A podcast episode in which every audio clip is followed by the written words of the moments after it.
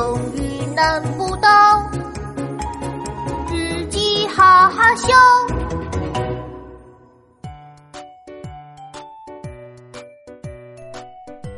奇妙成语日记，六月八日，星期一，天气多云。上语文课的时候，壮壮朝我神秘的眨了眨眼睛，咻的一下给我扔来了一张纸团。我打开一看，上面歪歪扭扭的写着几个字：“放学后小公园宝物交换大会。”哦，我想起来了，今天要和大家交换宝物呢。我要带什么宝物去呢？嗯。哎，对了，就带上我收集的橡皮擦吧。放学后，我壮壮还有兔依依手牵手来到了小公园。我拿出了我的宝物们：橡皮擦、西瓜橡皮擦、可乐橡皮擦、超人橡皮擦、公主橡皮擦、火箭橡皮擦。壮壮都看呆了，连忙说。呃，琪琪，琪琪，我要和你交换宝物。他从书包里掏啊掏啊，掏出了一个红色的盒子。我的宝物是各种各样的徽章。壮壮打开了盒子，哇，里面是闪闪发光的徽章。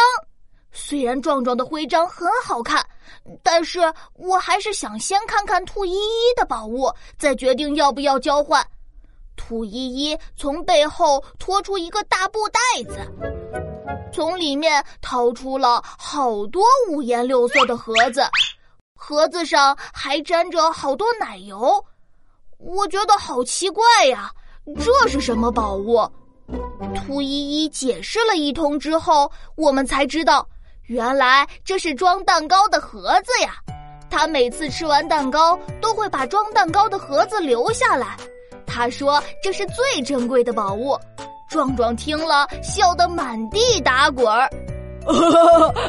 这个也算是宝物呀！就在这个时候，一个黑影从滑梯后面溜了出来，他一甩披风，把我们的宝物全部卷走了。